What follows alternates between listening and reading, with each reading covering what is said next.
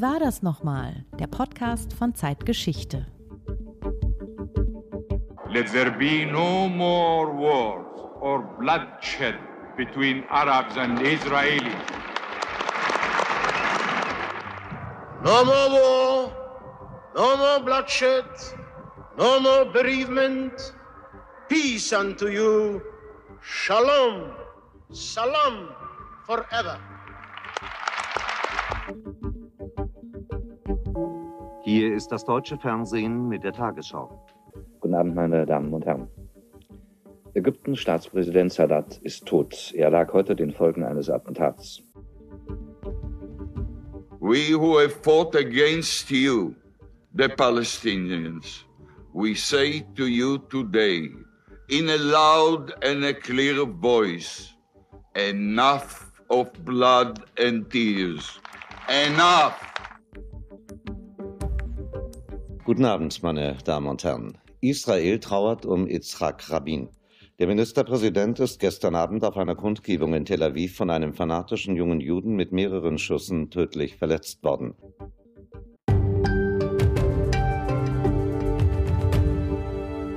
Das war eine Collage von bewegenden Zitaten und Ausschnitten aus Nachrichtensendungen. Frank, worum geht es heute? Ja, es geht um etwas beinahe Surreales. Es geht um Frieden im Nahen Osten. Wie ist er zu erreichen? Welche Versuche gab es und was ist aus ihnen geworden? Wir haben eben zuerst den ägyptischen Präsidenten Anwar al-Sadat gehört und danach den israelischen Ministerpräsidenten Menachem Begin als beide im März 1979 vor dem Weißen Haus in Washington den Friedensvertrag zwischen ihren beiden Ländern unterzeichnet haben. Gefolgt dann von einem Ausschnitt aus der Tagesschau vom 6. Oktober 1981, dem Tag, an dem Sadat ermordet wurde. Danach hat Israels Ministerpräsident Yitzhak Rabin zu uns gesprochen. Enough of blood and tears, enough. Das hat er nach der Unterzeichnung des Friedensabkommens mit PLO-Chef Yasser Arafat im September 1993 gesagt, ebenfalls vor dem Weißen Haus. Und dann zum Schluss die Tagesschau, zwei Jahre später, vom 5. November 1995. Am Tag zuvor war Rabin ermordet worden. Das war ein schwarzer Tag, nicht nur für Israel, sondern für den Frieden im Nahen Osten. Diejenigen, die Frieden wollen und wirklich wagen, sind nun mal besonders gefährdet. Dafür sind, glaube ich, Sadat und Rabin die beide Opfer von Attentaten wurden, leider sehr eindrückliche Beispiele. Ihre Geschichten stehen aber auch für etwas anderes. Dafür, dass Frieden im Nahen Osten möglich ist, wenn er gerecht ist und wenn man ihn wirklich will. Dass es dafür Mut und Entschlossenheit braucht. Und darüber wollen wir heute reden. Ja, das ist Wie war das nochmal? Der Podcast von Zeitgeschichte. Heute mit einer ganz besonderen Ausgabe, nämlich aufgenommen auf dem Zeit Online Podcast Festival am 30. April in Berlin. Mit Frank Werner, Chefredakteur von Zeitgeschichte. Ja, und mit Judith Scholter, Redakteurin von Zeitgeschichte. Und mit Markus Flor, Redakteur von Zeitgeschichte. Und mit Ihnen, liebes Publikum. Wir freuen uns riesig, dass Sie da sind ich weiß gar nicht, wie ich das sagen soll. Ich habe großen Respekt und Demut vor ihrer Programmentscheidung. Bei der Konkurrenz, die wir haben, also als wir ins Programm geguckt haben und gesehen haben, dass wir in einem Slot mit Eckhard von Hirschhausen und Giovanni sind, da dachten wir, ja, das ist so eine WM-Gruppe mit äh, Brasilien und Frankreich. Und wir machen den Podcast eigentlich so wie immer. Wir drei, unsere Mikros, eine Producerin, die nimmt auf und deshalb muss sie da sein. Umso mehr freuen wir uns über die große Gesellschaft, über das Interesse. Ganz vielen Dank dafür.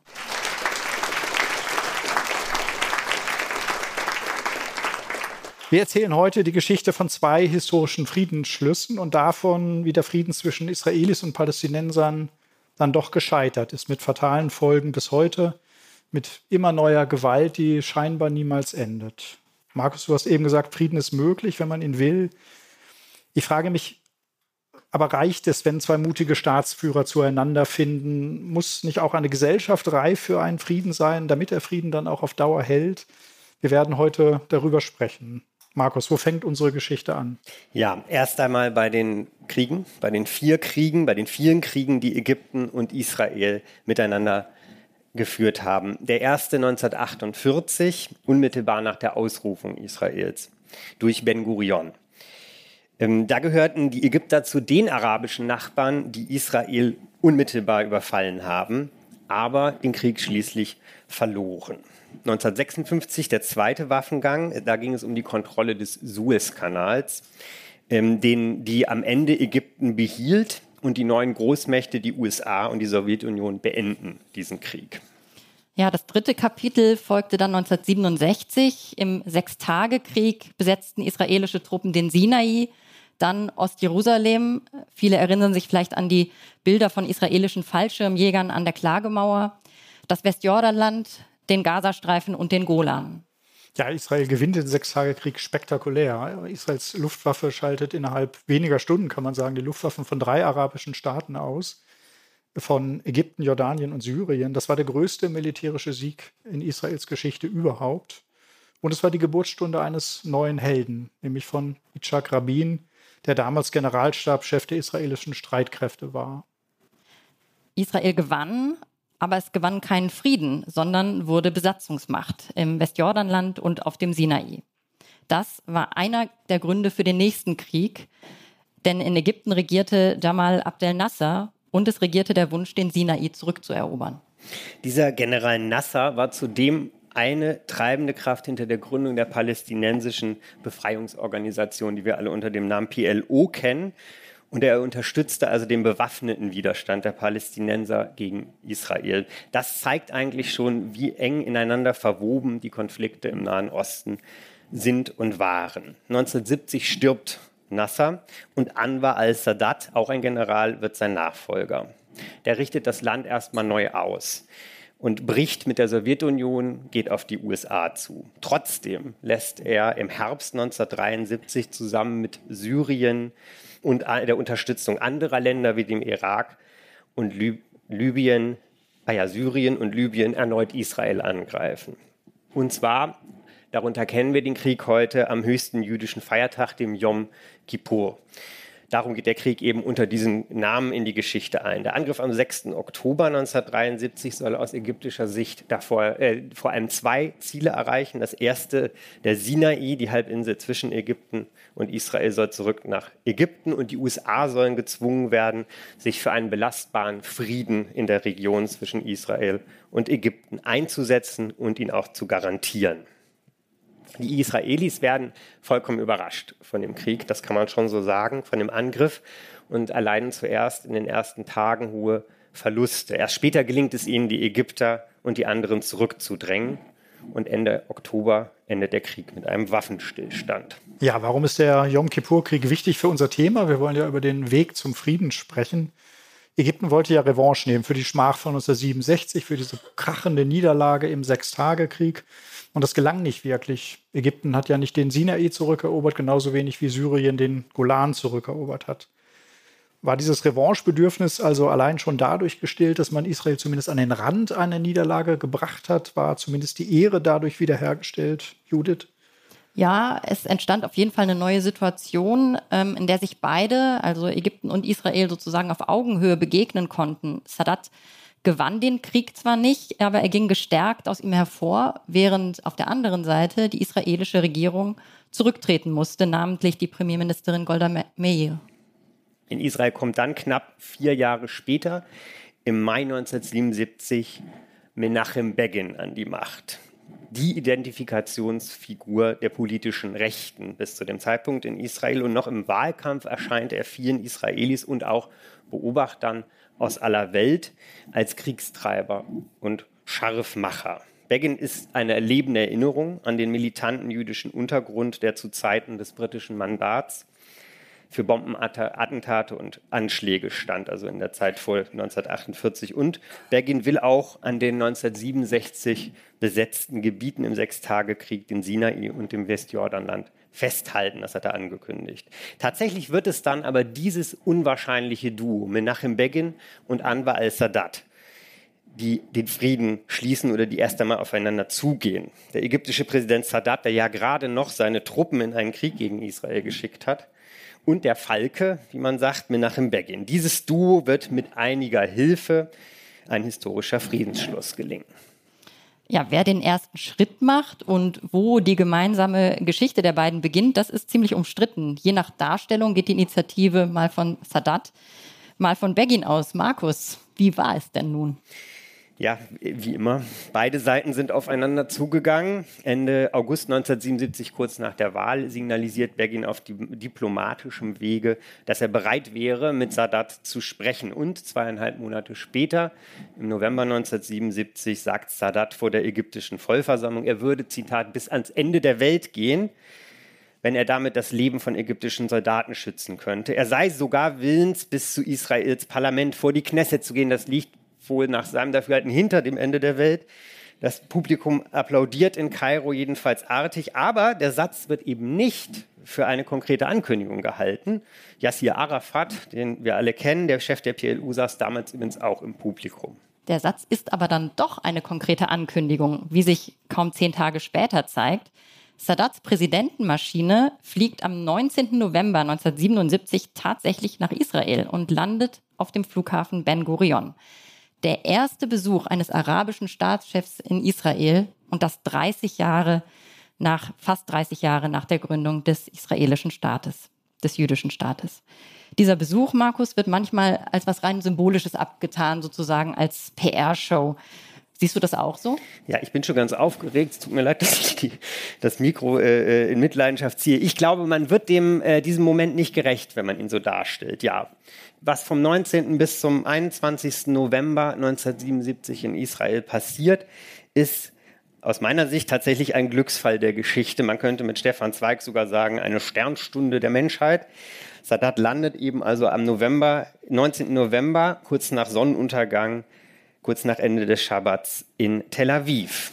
Wie stellen wir uns denn das vor? Wie einen ganz normalen Staatsbesuch, also auf dem Flughafen in Tel Aviv, weht die ägyptische Fahne und eine israelische Blaskapelle intoniert mit Inbrunst die Hymne des Erzfeindes? Ja, es, es, ist tatsächlich so. Man muss allerdings dazu sagen, dass die Kapelle die Noten der ägyptischen Hymne nicht hatte und sie deswegen im Radio abhören musste und selber eine Partitur schreiben. Es klang trotzdem ganz gut, glaube ich als sie beginnen zu spielen, kauern auf dem äh, Flughafengebäude Scharfschützen, eine Antiterroreinheit steht bereit, weil man sich dann doch nicht so ganz sicher ist, ob da jetzt wirklich der ägyptische Präsident aus dem Flieger steigt oder doch ein Mordkommando. Golda Meir, die wir schon genannt hatten, soll noch einige Monate zuvor gesagt haben, es würde ihr doch eher Gras aus der Hand wachsen, als dass Sadat wirklich nach Israel kommt. Misstrauen herrscht allerdings auf beiden Seiten, muss man vielleicht dazu sagen. Auch die ägyptische Seite befürchtet, auf der Landebahn in einen Kugelhagel geraten zu können.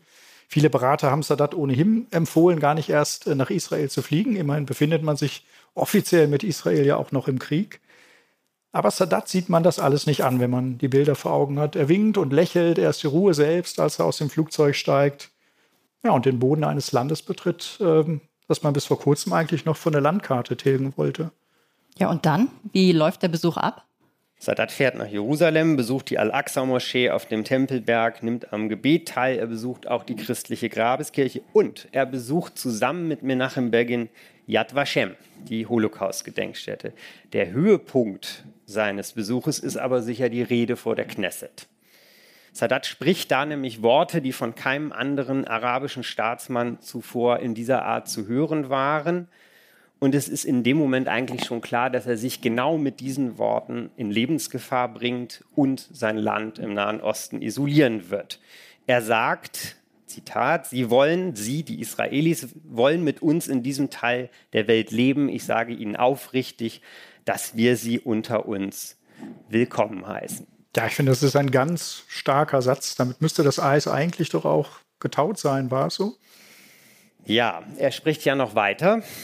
Herr Sadat, und er spricht dann darüber, dass Israel seine Truppen vom Sinai zurückziehen soll, dass Israel aus allen 1967 besetzten Gebieten sich zurückzuziehen habe und dass Israel der Gründung eines palästinensischen Staates zustimmen soll.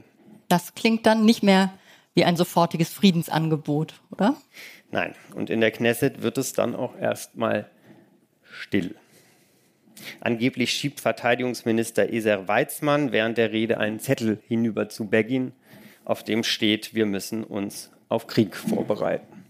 Ich meine, dass Sadat in Israel einen palästinensischen Staat fordert, das kann man vielleicht auch verstehen. Das soll sicherlich auch ein Zeichen senden an die Palästinenser. Seht her, ich schließe Frieden mit Israel. Aber ich vergesse euch nicht und ich verrate euch nicht. Wie wir sehen werden, ist das aber eine Botschaft an seine Kritiker und seine Gegner, die nicht verstanden wird. In der Sache selbst gab es ja kaum Fortschritte durch den Besuch. Worin liegt dann also seine eigentliche Bedeutung? Vielleicht ist der Besuch selbst die Botschaft. Wenn man heute äh, Berichte von damals liest, von wo auch immer sie nun stammen, dann klingt aus ihnen so eine Mischung aus Neugierde, Verwunderung, Irritation, und zwar auf beiden Seiten. Und Irritation vor allem darüber, glaube ich, dass man sich vielleicht am Ende ähnlicher ist, als man vorher dachte. Ein Beispiel, das mir sehr in Erinnerung geblieben ist, Sadat wird während des Besuches Großvater. Er bekommt also die Nachricht, dass ein Enkel zur Welt gekommen ist und Golda Meir lässt es sich nicht nehmen, auf einer gemeinsamen Pressekonferenz ihm dazu zu gratulieren und ihm ein Geschenk zu überreichen von Großmutter zu Großvater. Und er ist gerührt und fängt an zu lachen. Das Fernsehen, also Sadat, das Fernsehen ist dabei, es zeichnet es auf, es wird in alle Welt gesendet. Ja, das ist eine sehr schöne menschliche Geste. Und solche Gesten sind ja oft wichtig, wenn es darum geht, überhaupt erstmal die Fronten aufzuweichen ähm, und für Entspannung zu sorgen. Man denke an den Kniefall Willy Brandts. Aber noch sind wir nicht beim Frieden. Die bekannteste Etappe auf dem Weg dorthin ist sicher das Treffen in Camp David in den USA im Spätsommer 1978, zu dem US-Präsident Jimmy Carter eingeladen hat. Was ist denn dort passiert in Camp David? Ja, Carter lädt die beiden, Sadat und Begin, in die Einsamkeit der Blue Ridge Mountains ein, zum Landsitz der US-Präsidenten. Ich hatte leider noch nicht die Gelegenheit, dort zu sein, aber es soll sehr schön sein. Dort verhandeln die Männer dann sage und schreibe 13 Tage lang, 13 Tage, zwei Wochen lang eine Zahl, die uns heute vollkommen absurd vorkommen könnte. Man stelle sich vor, der aktuelle US-Präsident lädt zwei Staatschefs aus dem Nahen Osten zwei Wochen lang in den Wald ein. Was würde da passieren?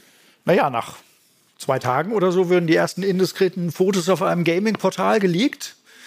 Oder ich meine, zu Donald Trumps Zeiten wäre es anders gelaufen. Da hätten wir das alles live auf Twitter verfolgen können für einige Stunden. Solange hätte er durchgehalten, dann wäre er sicherlich nach Florida zurückgeflogen zum Golfspielen. Niemals wäre er 13 Tage geblieben. Tatsächlich drohten ja auch die Verhandlungen Camp David zu scheitern. Jetzt nicht an irgendwelchen Leaks, sondern an Sadat.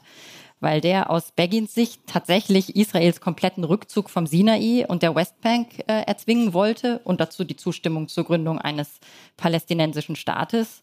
Und an Begin, weil er aus Sadats Sicht nicht bereit war, für den Frieden auch nur eine seiner Positionen aufzugeben. Wie haben Sie sich dann am Ende doch geeinigt? Ja, wieder durch einen Kompromiss. Israel zog tatsächlich komplett vom Sinai ab. Das war ein Erfolg, den Sadat verbuchen konnte.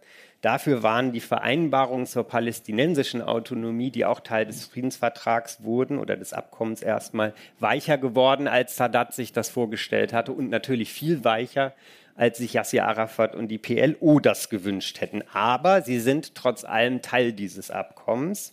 Israel stimmt eine Einigung auf einen Rahmen für den Frieden zu, so heißt das da.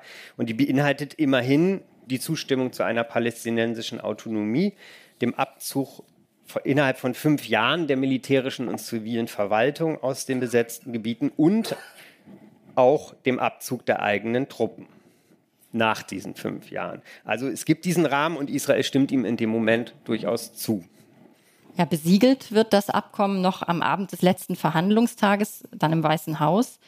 Teile der Entourage von Sadat fehlen da allerdings schon, weil sie zurückgetreten sind oder um ihr Leben fürchten. Ja, und bis der Friedensvertrag dann tatsächlich im März 1979 unterschrieben wird, vergehen noch einige Monate. Und in dieser Zwischenzeit schafft es Begin, den amerikanischen Präsidenten zu verärgern. Carter ist ziemlich sauer, weil Begin nämlich keine Anstalten macht, ausgerechnet diese Passagen des Abkommens umzusetzen, die den Status der Westbank und der Palästinenser betreffen. Und als Sadat und Begin Ende 1978 in Oslo den Friedensnobelpreis erhalten, da notiert Carter etwas lakonisch, Sadat hat ihn verdient. Etwas lakonisch ist gut. Nach dem Friedensschluss kehrt leider die Gewalt in den Nahen Osten zurück. Israel dringt mit seiner Armee in den Libanon ein, um den Angriffen von dort auf Israel Einhalt zu gebieten und radikale Palästinenser und islamistische Fundamentalisten, auch aus Ägypten, aus anderen Ländern, versuchen ebenfalls den Frieden zu torpedieren durch Attentate. Und für Sadat selbst brechen schwierige Zeiten an. Ja, für Sadat wird der Frieden mit Israel schließlich zum Verhängnis. In der arabischen Welt ist Ägypten danach ein Paria. Das Land wird aus der arabischen Liga ausgeschlossen. Libyens Staatschef Gaddafi und Syriens Präsident Hafiz al-Assad, der Vater des heutigen Diktators, die sehen in dem Frieden im Grunde ein Verrat an der arabischen Welt. Assad erklärt, Sadat sei kein Araber mehr. Das ist die Höchststrafe, die Exkommunikation. Aber auch im eigenen Land macht sich Sadat Feinde. Er geht hart gegen Islamisten vor, als es 1981 in Ägypten zu Morden, mehreren Morden an koptischen Christen kommt. Da lässt er viele Muslimbrüder verhaften. Und zu den Verhafteten gehört auch der Bruder von Khalid Islambuli. Das ist ein Leutnant der ägyptischen Armee, der sich radikalisiert hat und der mit der ägyptischen Terrorgruppe Islamischer Dschihad in Verbindung steht. Und es ist wohl kein Zufall, dass ausgerechnet Islambulis Artillerieeinheit für die nächste große Militärparade am 6. Oktober eingeteilt wird. Dafür hat wahrscheinlich der von Islamisten unterwanderte ägyptische Militärgeheimdienst gesorgt. Mit dieser Parade am 6. Oktober lässt Sadat sich alljährlich für den Yom Kippur-Krieg feiern. Und Islambuli fasst den Entschluss, Sadat auf dieser Parade zu töten. Er beurlaubt drei Untergebene und schleust dafür drei Komplizen aus der Terrorgruppe in seine Einheit. Was genau passiert dann am 6. Oktober 1981? Ja, es gibt Filmaufnahmen, die das Attentat zeigen. Man sieht, wie Sadat in einem offenen schwarzen Cadillac zur VIP-Tribüne gefahren wird. Seine Leibwächter stehen auf den Trittstufen des Wagens. Sadat trägt an diesem Tag eine Gala-Uniform mit grüner Schärpe Neben ihm nimmt Husni Mubarak Platz, sein Vizepräsident. Alle blicken zum Himmel, als plötzlich im Tiefflug Mirage Kampfjets über den Paradeplatz donnern. Die Parade dauert schon mehr als eine Stunde, ist auch schon ziemlich langweilig geworden, als die Zugmaschinen mit der schweren Artillerie dran sind und vorbeirollen. Und plötzlich stoppt einer dieser Trucks und man sieht, wie Männer von der Ladefläche direkt auf die Tribüne schießen. Dann springen die Männer herunter, rennen zur Tribüne, immer wieder fallen Schüsse. Der Kameramann geht in Deckung und die nächsten Sequenzen zeigen dann das Chaos unmittelbar nach dem Anschlag, die Toten und die Verletzten. Sadat stand in der Mitte der ersten Reihe, wie auf einem Präsentierteller. Er hatte keine Chance. Er wird von mehreren Schüssen getroffen, stirbt noch, an, stirbt noch auf der Tribüne und außer ihm sterben sieben weitere Menschen. Mubarak wird verletzt und er wird wenig später Ägyptens neuer Präsident. Eigentlich sollte das Attentat auch eine islamische Revolution auslösen, aber die wird von der Armee niedergeschlagen. Und was passiert mit den Attentätern?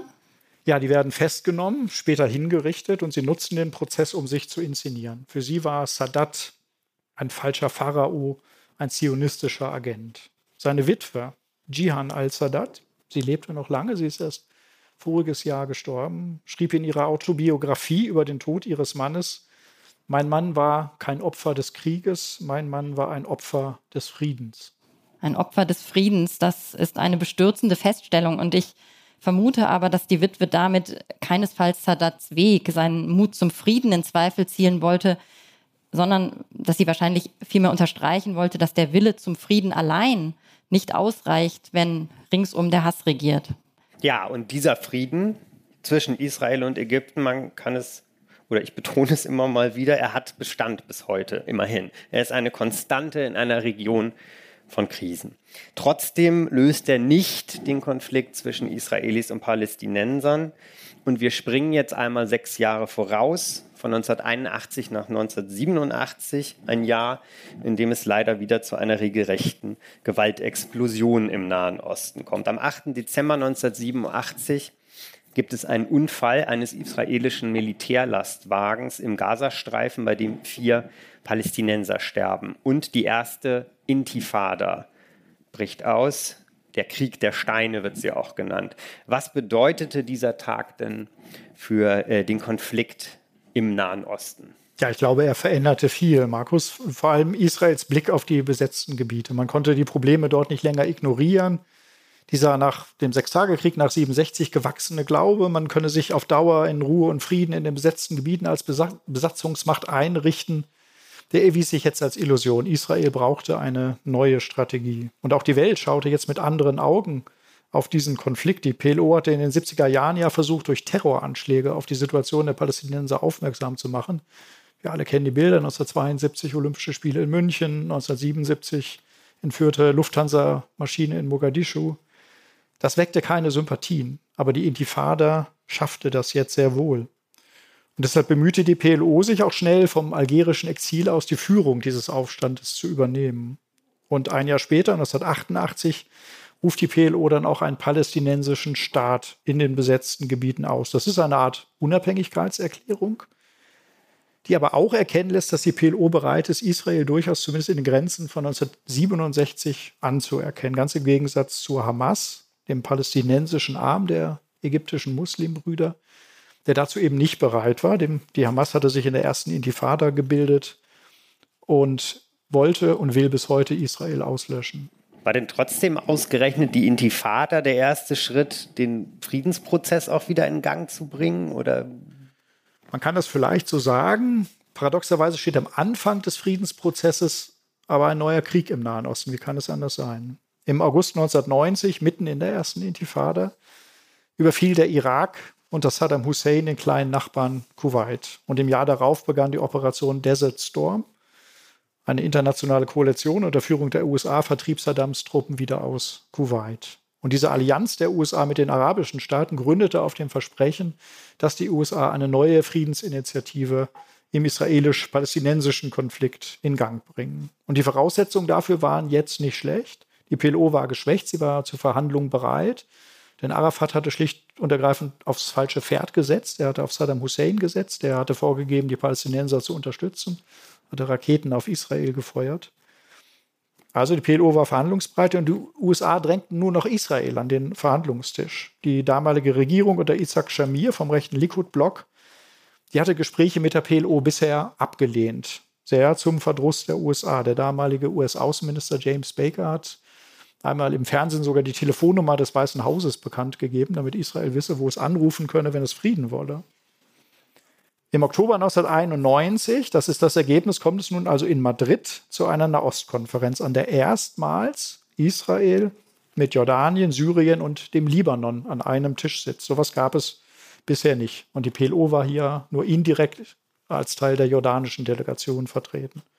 Und aus dieser Konferenz entwickeln sich dann bilaterale Verhandlungen, die sogenannten Washingtoner Gespräche. Die dann auch tatsächlich zum Frieden führten? Naja, der Anfang war gemacht.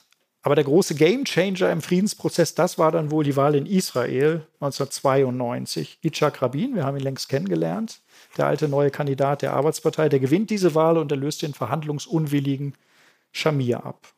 Im Wahlkampf hat Rabin versprochen, binnen neun Monaten eine palästinensische Autonomie zu erreichen. Und was macht die neue Regierung?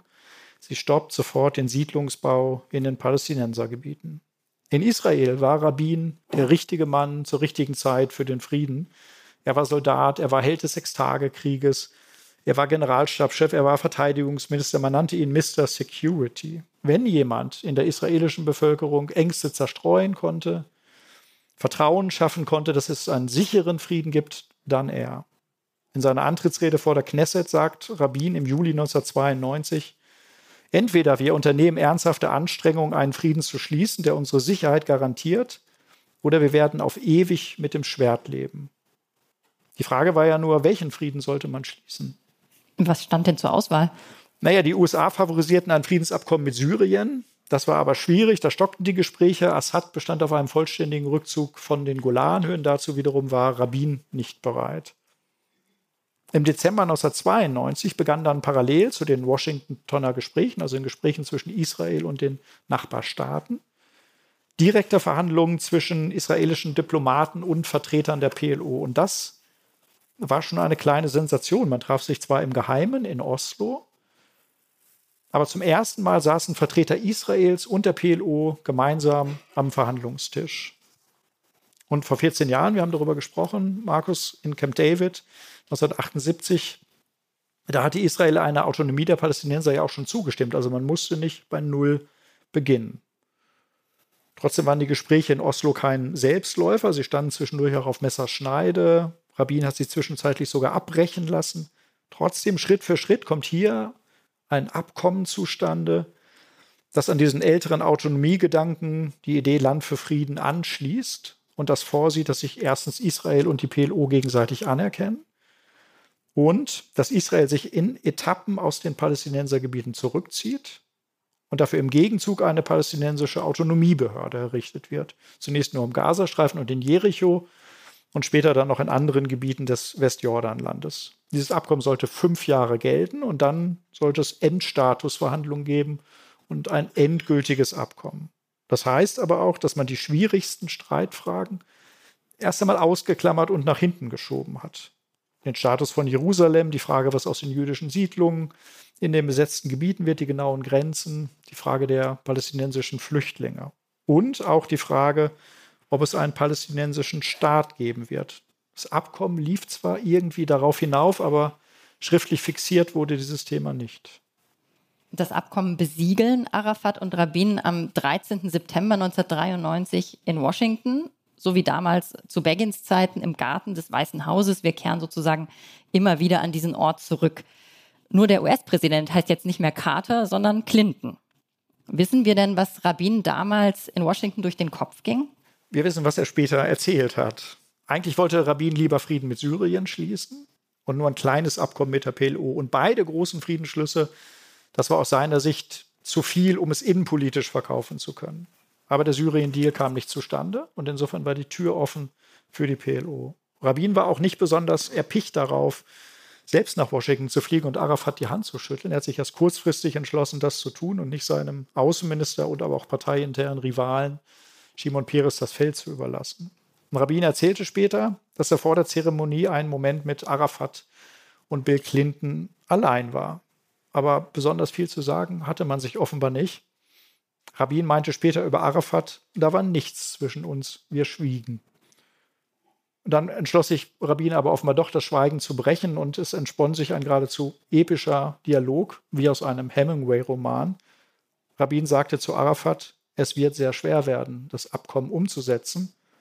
Und Arafat erwiderte, ja, es wird sehr schwer.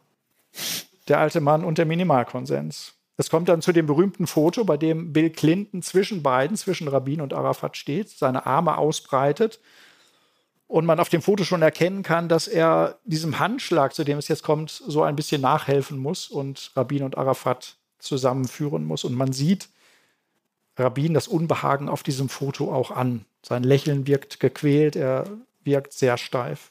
Es wird jedenfalls irgendwie deutlich, dass sich Arafat und Rabin damals nicht sehr viel zu sagen hatten und sie auch nicht viel verband.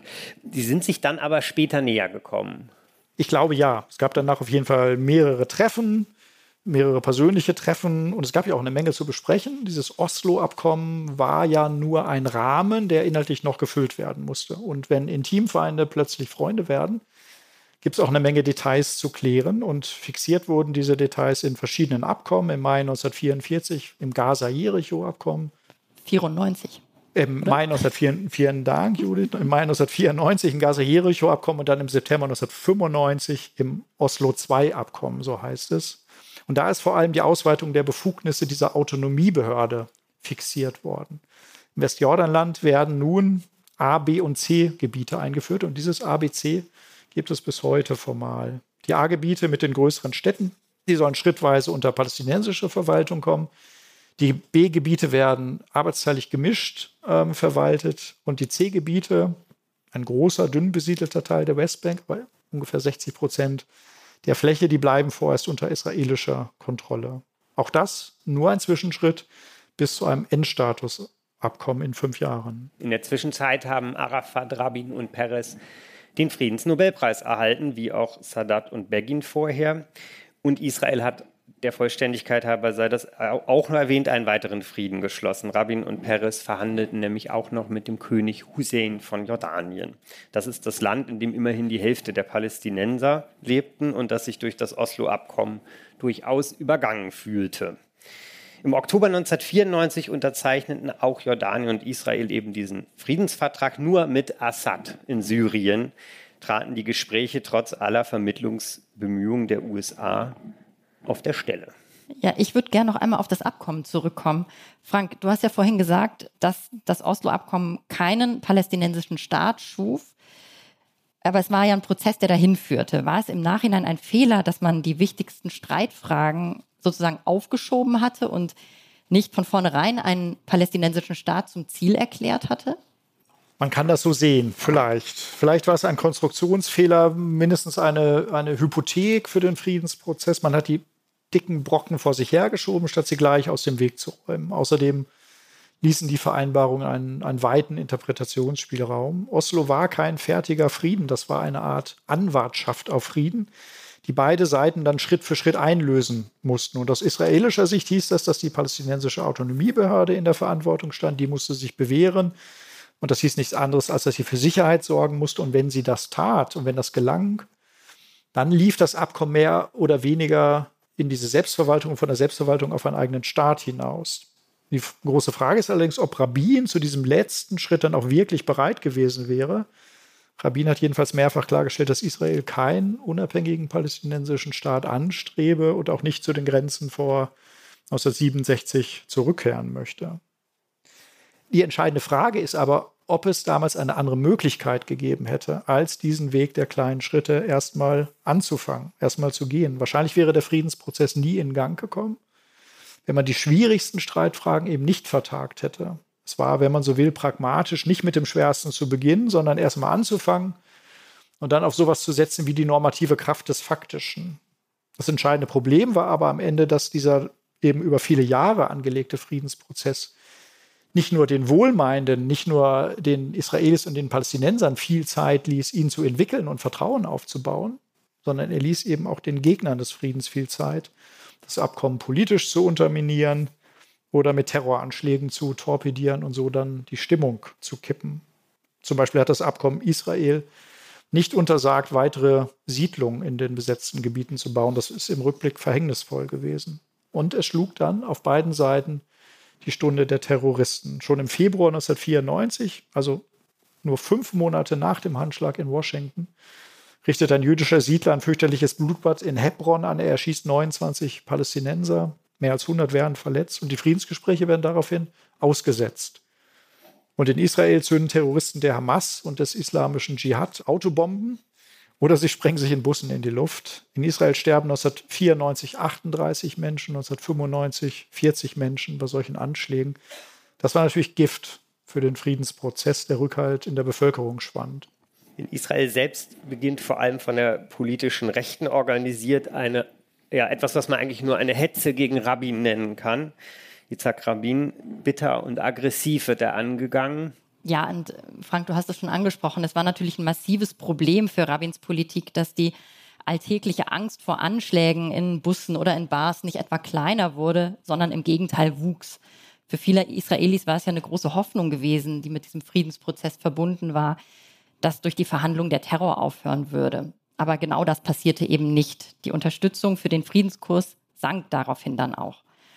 Viele Palästinenser, auch das hast du schon angesprochen, betrachteten die Regelung des Oslo-Prozesses als Ausverkauf am Ende, als erneuten Verrat, als Absage auch an das Rückkehrrecht, das für viele eine existenzielle Forderung war. Radikale Gruppen schickten äh, Selbstmordattentäter los, Selbstmordanschläge wurden verübt. Hm, aber direkt bedroht wird Rabin eben auch oder vor allem auch aus der rechten politischen äh, auf der politischen Rechten in Israel. Wir haben es ja schon angesprochen. Lea Rabin, die Frau von Yitzhak Rabin, erinnert sich in ihren Memoiren daran, dass sie sich auch nicht besonders gut geschützt fühlte. Ja, das stimmt genau. Und ähm, es ist in dieser aufgehetzten Zeit gibt es viele Beispiele dafür, dass der Schutz für Rabin einfach nicht ausreicht. Lea Rabin war zum Beispiel einmal bei sich zu Hause, sah sich Demonstranten gegenüber und es gab überhaupt kein Sicherheitspersonal. Und wenn wir auf die Anfeindungen des rechten Lagers blicken, dann war das eben eine richtige Kampagne, die sich da entfaltete. Also für religiöse Hardliner war Rabin ähm, ein Verräter. Er wurde als Heretiker beschimpft. Tod für Rabin war da nur eines der, ja, fast noch eines der harmlosesten, na, harmlos kann ich sagen, also einer der Rufe damals. Die Opposition unter Benjamin Netanyahu, der war damals bereits Chef des Likud, die hat diese Stimmung mindestens für sich genutzt ähm, und sich keinesfalls aktiv dagegen ausgesprochen. Auf einer Ver Veranstaltung von ihm waren zum Beispiel Plakate von Rabin in SS-Uniform zu sehen. Also eine unglaubliche Schmähung, zumal in Israel. Also um das nochmal, diesen Zusammenhang nochmal klar zu machen, diejenigen, die damals Stimmung gegen Rabin machten, bestimmen heute die Geschicke Israels. Benjamin Netanyahu ist ja heute wieder und erneut und abermals und noch immer Ministerpräsident. Ja, das ist richtig. Und es spricht Bände, dass Lea Rabin ähm, kurz nach dem Tod ihres Mannes bereit war, Yasser Arafat, den Palästinenserführer, bei sich zu Hause zu empfangen, aber nicht Benjamin Netanyahu. Das war ihr nicht möglich. In unserem aktuellen Heft berichtet das Erich Vollert, der Lea Rabin getroffen hat, die ihm das auch erzählt hat. Und es gibt noch eine Kontinuität. Der heutige Minister für die nationale Sicherheit Israels, Itamar Ben-Gvir, der wegen rassistischer Hetze vorbestraft ist und der gleich zu Beginn seiner Amtszeit ja auch provokativ den Tempelberg besucht hat, der nahm damals schon als 19-Jähriger an den Protesten gegen Rabin teil. 1995, wenige Wochen vor dem Mord, prahlte er mit einem abgebrochenen Logo von Rabins Kadiak im Fernsehen. Wir haben sein Auto gekriegt, wir werden auch ihn dran kriegen. Werbung. Prime-Mitglieder hören Wie war das nochmal bei Amazon Music ohne Werbung. Lade noch heute die Amazon Music App herunter.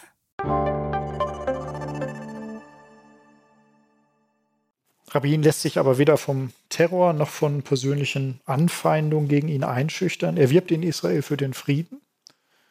Und am 4. November 1995 nimmt er an einer großen Friedenskundgebung in Tel Aviv teil. Genau, das ist auch nochmal wichtig zu betonen. Da kamen mehr als 100.000 Menschen zusammen zu dieser größten Friedensdemonstration, die Israel bis dahin erlebt hatte. Es gab also auch große Teile der Bevölkerung, die Rabin in seinem Kurs der Aussöhnung nach wie vor unterstützten. Und an diesem Abend, dem 4. November 1995, mitten auf einer riesigen, jener riesigen Friedensdemo Demo in Tel Aviv, wird Yitzhak Rabin ermordet. Judith, wer war der Attentäter? Ja, das war Yigal Amir, ein streng gläubiger, rechtsnationaler Jude, damals Jurastudent und 25 Jahre alt. Er war der Meinung, dass die Zwei-Staaten-Lösung Verrat an Israel sei. Aber vielleicht berichte ich noch mal kurz von dieser Demonstration, auf der wir uns ja sozusagen als Vorgeschichte des Ganzen befinden, auf der Rabin zum letzten Mal auftrat. Denn genau unmittelbar nach dieser Kundgebung feuerte eben jener Yigal Amir seine Waffe dreimal auf Rabin ab. Sie ist also wirklich ähm, das genaue Vorläufergeschehen zu dem Mord. 100.000 Menschen, das hatte ich schon gesagt, waren an diesem Abend in Tel Aviv zusammengekommen. Shimon Peres war da, der Außenminister und enge Begleiter Rabins. Vertreter Jordaniens, Ägyptens und Marokkos. All das zeigte auch, wie weit man ja schon gekommen war. Und Rabin hält dann eine Rede, die mit einem eindringlichen Appell endet. Diese Demonstration, das ist ein Zitat, muss eine Botschaft an das israelische Volk senden, an das jüdische Volk überall in der Welt, an die vielen Menschen in der arabischen Welt und an die gesamte Welt, dass das israelische Volk den Frieden will, den Frieden unterstützt. Dafür danke ich euch. Und dann tritt die Sängerin Miri Aloni auf, singt die inoffizielle israelische Friedenshymne und Rabin stimmt sogar mit ein. Ähm, er hat einen Liedzettel in der Hand und singt am Ende mit. Die Menschen singen und tanzen an diesem Abend in Tel Aviv für den Frieden.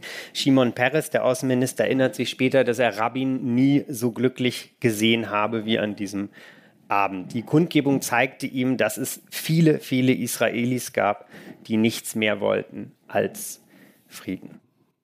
Ja, aber das waren eben leider doch nicht alle. Yigal Amir gelang es dann, drei Schüsse auf Rabin abzufeuern, als der auf dem Weg zu seinem Auto war. Das ist natürlich auch ein unglaubliches Versagen der Sicherheitskräfte. Zwei Kugeln trafen Rabin. Wenig später verstirbt er im Krankenhaus. Und der Liedzettel, auf den er bei diesem Auftritt, bei diesem Lied von Miri Aloni in der Hand hatte und dann wieder zusammengefaltet hat, der ist noch heute, man kann sich das anschauen, in Blut getränkt, ein wirklich eindrückliches Objekt der Erinnerung an diesen Abend. Und zwei Tage später wurde Rabin unter großer Anteilnahme beigesetzt. Shimon Peres übernahm erstmal geschäftsführend das Amt des Ministerpräsidenten. Ja, dieses Attentat war ein, ein großer Schock. Ich kann mich selbst noch gut an diesen Tag erinnern. Und vielleicht hat man damals auch schon geahnt, dass dieser Mord die Welt verändern wird. Ich meine, wir haben gibt sehr viele politische Attentate im Laufe der Zeit. Aber dieses Attentat hat im Gegensatz zu vielen anderen leider auch sein politisches Ziel erreicht. Der Friedensprozess nämlich zwischen Israel und den Palästinensern ist danach gewaltig ins Stocken geraten. Ja, das passierte zwar nicht von einem Tag auf den anderen, aber eben über einen langen Zeitraum. 1996 wurde dann ja Benjamin Netanyahu zum ersten Mal zum Ministerpräsidenten gewählt. Seitdem ist er Siedlungsbau, die israelische Siedlungspolitik ja stark intensiviert worden. Ausgerechnet Netanyahu, der größte Gegner des Friedensprozesses, gewinnt die nächste Wahl nach Rabins Tod. War das nicht im Grunde schon der Anfang vom Ende des Friedens? Ja, ganz so vielleicht nicht. Es gab danach ja nochmal Ansätze mit dem Abkommen von Y, das einerseits die Palästinenser ja zu einer Nulltoleranzpolitik gegenüber Gewalt und Anschlägen verpflichten sollte und andererseits auch einen Teilabzug Israels aus dem Westjordanland fest, festlegte. Das Abkommen hat nur einen Fehler, es wurde sozusagen nie umgesetzt. Der israelische Ministerpräsident Ehud Barak flog dann im Jahr 2000 nochmal nach Camp David, ebenso Yasser Arafat. Da war sozusagen so eine Art Neuauflage der Gespräche von Camp David, die wir am Anfang schon kennengelernt haben, damals zwischen Sadat und Begin ähm, geplant.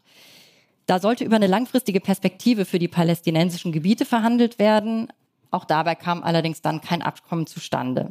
Und stattdessen begann im selben Jahr nach dem Besuch Ariel Sharons auf dem Tempelberg die zweite Intifada.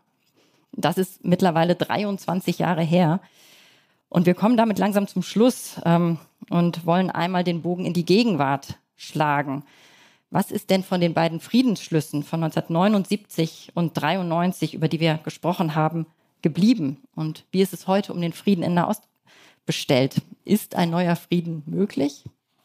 Ja, das ist wohl die 1 Million Dollar Frage. Hm, ich will mal einen kleinen Anfang machen. Zumindest einer dieser zwei Friedensschlüsse, das habe ich schon gesagt, ich sage es nochmal, der zwischen Ägypten und Israel hat Bestand. Es hat zwischen diesen beiden Ländern keinen Krieg mehr gegeben. Auch der Frieden mit Jordanien von 1994 hat Bestand. Dafür sind in der jüngeren Vergangenheit andere Bedrohungen aufgetaucht. Der Iran ist vielleicht die wichtigste, der sich anschickt, eine Atommacht zu werden. Aus der Teheraner Machtklicke sind regelmäßig Vernichtungsdrohungen gegen Israel zu hören. Außerdem unterstützt das Regime die Hamas und die Hisbollah mit Geld und Waffen, ist ein Verbündeter Russlands. Und äh, der Iran hat vor kurzem, es war in den Nachrichten recht überraschend, diplomatische Beziehungen zu seinem eigentlichen Antagonisten Saudi-Arabien aufgenommen. Das kann alles der israelischen Regierung ziemliches Kopfzerbrechen bereiten. Trotzdem glaube ich, dass zumindest mit den Palästinensern eigentlich ein Frieden möglich wäre. Das klingt jetzt vielleicht unglaubwürdig, ich glaube trotzdem daran, zumindest ein Modus vivendi. Der Nahe Osten ist da für immer für eine Überraschung gut. Das sollten unsere heutigen Beispiele von Sadat und Begin vielleicht gezeigt haben. Ich bin etwas skeptischer, Markus. Zumindest ist von Rabins Frieden mit den Palästinensern wenig geblieben heute. Äh, ganz im Gegenteil, viele Beobachter erwarten eine dritte Intifada. Die Gewalt zwischen Israelis und Palästinensern, wie soll man sagen, die ist chronisch geworden. Ähm, es sind immer dieselben Muster des Anschlags und Gegenanschlags, der Rache und Vergeltung. Im Nahen Osten nährt die Gewalt die Gewalt. Und mir fehlt im Moment ein wenig die Fantasie, um mir einen Frieden vorzustellen. Und die Frage wäre ja auch, wer soll ihn denn eigentlich schließen?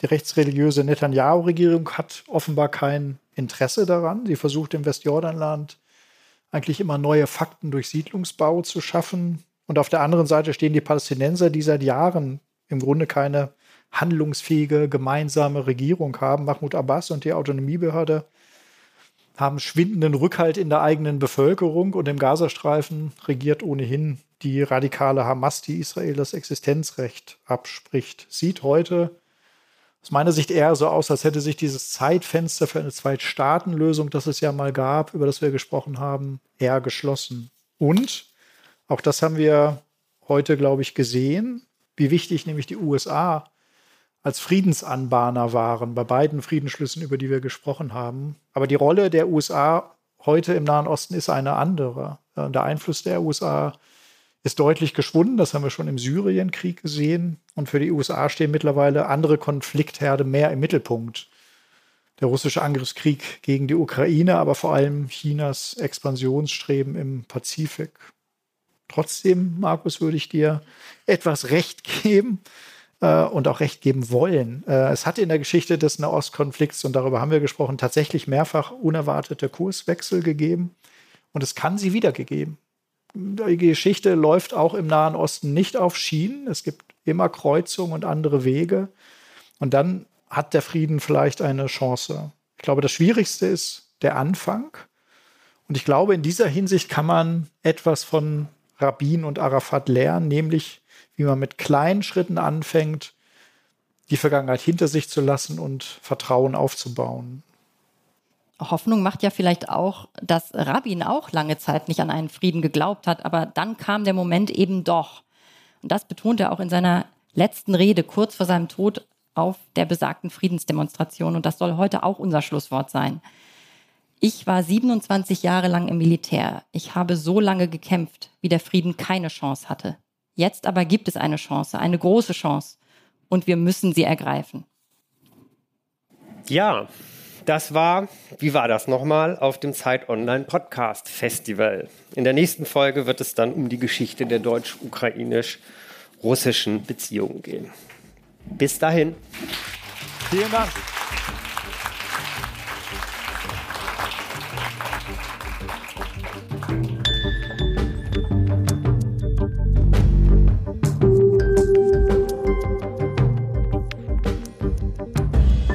Wie war das nochmal? Ist der Podcast von Zeitgeschichte, produziert von Pool Artists.